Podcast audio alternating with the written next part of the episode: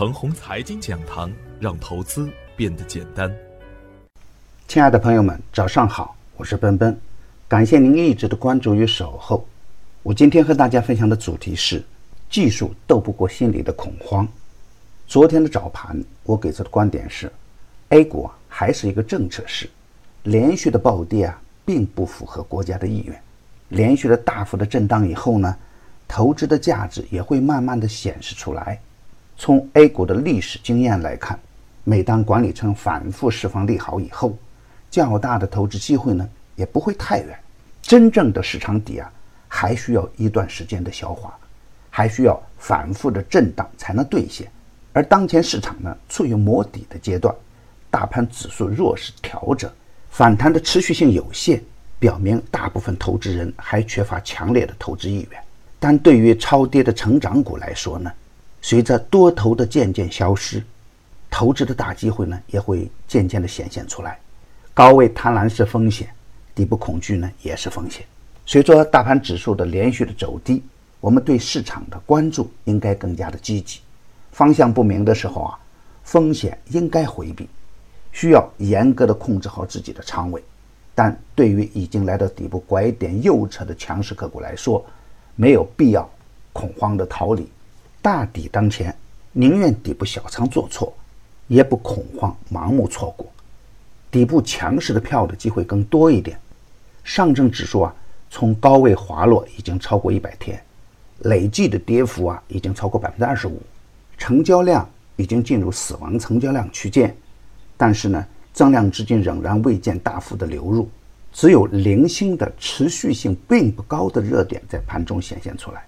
由于权重板块的连续砸盘，使得反转信号较强的国产软件、软件服务、云计算、半导体、信息安全几个板块也难堪重负，个别股票也有筹码松动的现象出现。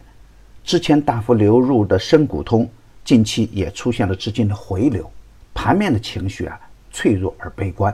在多空交织的当下，政策的利好是实实在在的，而贸易战的靴子。还没有真正落下，之前的贸易战呢，更多是相互的博弈，隔空喊话。而今天晚上起呢，贸易战将正式的进入了短兵相接。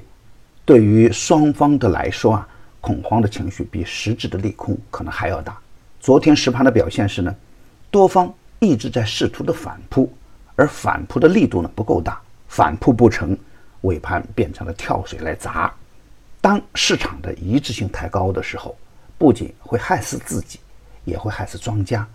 比如新锐科技，因为欢乐海岸的上榜，自以为聪明的人们便在高位盯上了它，而连续的暴跌呢，庄家也怕。不管后续该股怎样走，弱势的格局下，追高风险大。而反观底部有逻辑的票源呢，表现还是较为稳定的。比如咱们的唐德影视。继周三收盘以后，昨天又逆势大涨百分之四，滚动操作的人呢，收获也是不错的。再比如泽中股份，昨天冲高回落，如果追高，那还是很难受的；如果选择方式是低吸，还是会有一定的安全边际的。无论从技术面还是政策面，大盘在底部区域，但是技术是斗不过恐慌情绪的。一切要以实盘的表现为主要依据，况且啊，就算有反转，其不走的可能性根本是不存在的。想参与行情，那就要耐心的低吸吧。比如大富科技，把握好节奏就是能赚钱的。如果昨天去追高啊，那就要亏钱了。超跌的业绩好的个股，上涨的把握更大；业绩跳水的个股，崩盘的概率更大。风险与机会同在，就看我们的股票怎么选了。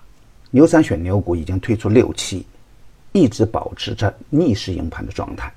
第七期的牛股呢，又要起航了。只需关注“陈红财经”微信公众号，并回复“六六六”，就可以免费获得牛散选牛股的专用优惠券。与牛散结缘呢，您将成为下一个牛散。送人玫瑰，手有余香。感谢您的点赞与分享，点赞多。幸运就多，分享多，机会也多。谢谢。